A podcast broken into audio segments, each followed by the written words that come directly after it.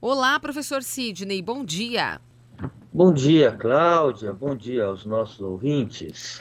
Professor, no nosso dia a dia, né? Aqui é, no que a gente compra, no que a gente vende, é, a inflação, o dólar, o investimento estrangeiro, de que forma a gente consegue perceber toda essa movimentação que está acontecendo aqui no nosso dia a dia? É, essa é uma, é uma, é uma, uma roda viva que em alguns momentos o dólar puxa os preços para cima, é, os recursos no país em dólar migram para fora, puxam os preços para cima, em outro momento puxam é, os preços é, para baixo. Então, assim, é, ele, é, os nossos preços né, são muito, muito influenciados por dólar e por investimento estrangeiro. Então, vou tentar mais ou menos fazer um repasse aí, né? São dois movimentos né? É, agora, nós, no Brasil, né?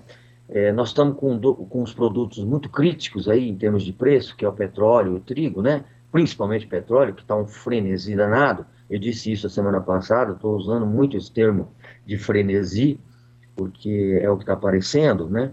É, então, em, em, olhando isso, nós vamos é, ver é, dois movimentos o, o dólar e o investimento estrangeiro. Né? Uhum. É, o que está acontecendo com os preços no mercado é, é, internacional, eles vêm subindo. Como, como eu disse, esses dois produtos, petróleo e trigo, eles estão subindo. Subiram na semana passada muito, aí eu disse, olha, calma, isso é um frenesi. Essa semana veio para um patamar já razoável, razoável, alto, mas razoável perto do, do, do, do anterior. É, e aí nós tivemos o aumento da gasolina aqui no, no, no nosso dia a dia, né? Uhum. É, mas como é que esse movimento contrário? Então, veja, o volume de recursos vindo, né, de, de, de recursos do resto do mundo, então os dólares entrando aqui no Brasil, a título de investimento, né? É, que o resto do mundo faz aqui, então nós vamos ter mais dólar. Mais dólar é, faz com que a cotação se altere. Então, é, por várias vezes aqui eu disse, olha, nós temos o dólar super, super valorizado. E agora, de um mês, dois meses para cá, o dólar vem caindo. Então ele bateu a casa é, há dois meses atrás, três meses atrás, ele bateu na casa de 5,60, hoje ele já está em 5,05. Quer dizer, nós tivemos uma queda aí de mais ou menos 10% na cotação do dólar. E isso impacta puxando os preços para alguma coisa próximo disso também. Então, nós temos um movimento do mercado internacional, das cotações internacionais, puxando os preços é, para cima, e essa esse benefício da, do, do, dólar consegue criar uma, um amortecedor para minimizar um pouco dessa, desse impacto internamente em reais. Só para ter uma ideia, o, o, nesse ano nós já estamos batendo um recorde de investimento de 71 bilhões. É um uhum. volume grande. Bom, por que isso? Porque nós estamos com uma Selic de 12,75. Nós pagamos um dos juros mais caros do mundo.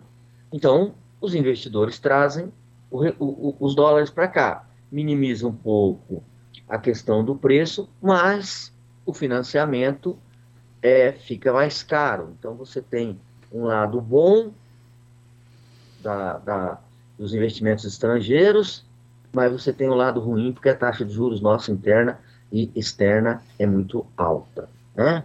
É, de uma certa forma, penaliza os investimentos. É, bom, é, outra, outro, outro movimento de, de, de fazer com que os investidores estrangeiros venham para o Brasil é essa incerteza que está no, no resto do mundo.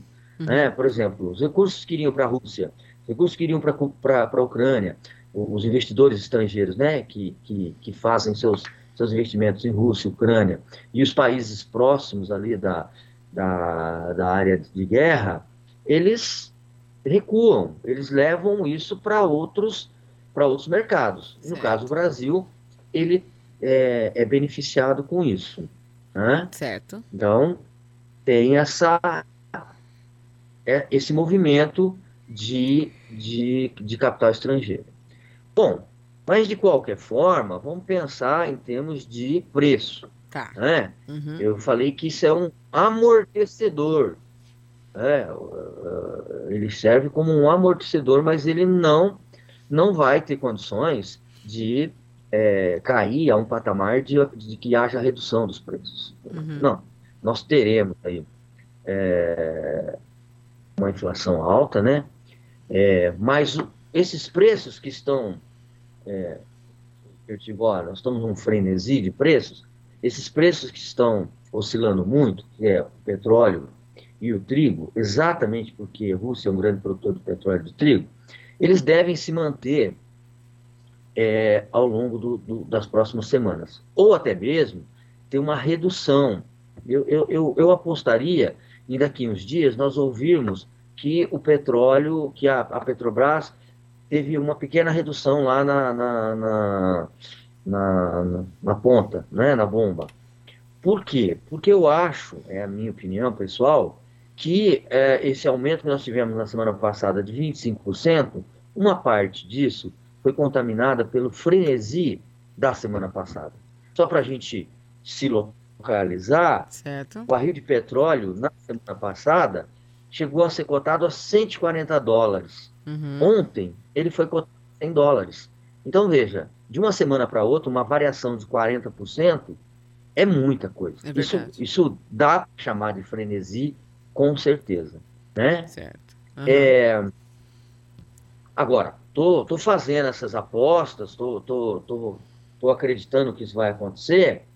Por quê? Imaginando que essa guerra ela não, não perdure muito tempo e ela também não, não tome proporções é, maiores, né? Então, se isso, se isso não acontecer, né, não ter proporções maiores, e ela se mantiver por pouco tempo, os preços devem ter esse comportamento, né? A, e a inflação? Bom, a nossa inflação é, está prevista aí, os, os, os, os, especialistas estão calculando na faixa de 6% a 7%. Começamos o ano com 3,5%, estamos com 6 ou 7%, e não me assustaria em absolutamente nada nós fecharmos o ano de 2022 com próximo de 10%, igual ao que ocorreu no passado. Não é? Então, assim, teremos repasse para os preços? Sim. Uhum, como, notícia, como notícia ruim sempre vem acompanhada de notícia ruim, né? é, infelizmente. Nós, uhum. é, para o ano de 2023, nós já temos né, uma notícia é, de que o preço da energia elétrica vai ser reajustado. Hum. 2020 foi um período de escassez hídrica, gerou prejuízo para as empresas que fazem parte do sistema.